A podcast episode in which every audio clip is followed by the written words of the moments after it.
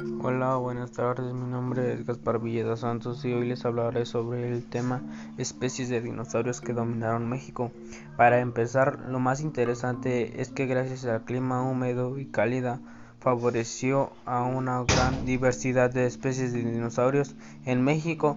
También que desde 1910 el Dr. Erich Auermann comenzó su investigación paleontológica dentro del país y gracias a sus descubrimientos se reconoció a México como un, una tierra repleta de evidencias sobre estas criaturas que habitaron el pasado.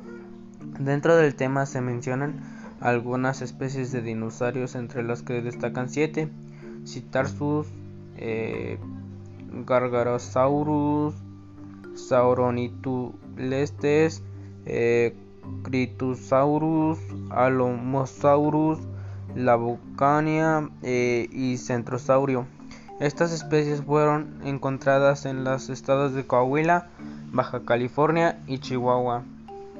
Algunos dinosaurios podían medir lo mismo que un edificio de 21 metros, pesar toneladas, pero algunos eran herbívoros y otros carnívoros.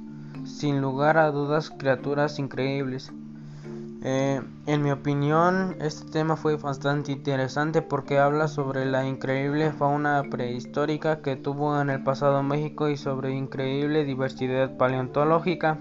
Esto, no esto ha sido todo por hoy. Los invito a seguirme en mi podcast y hasta pronto.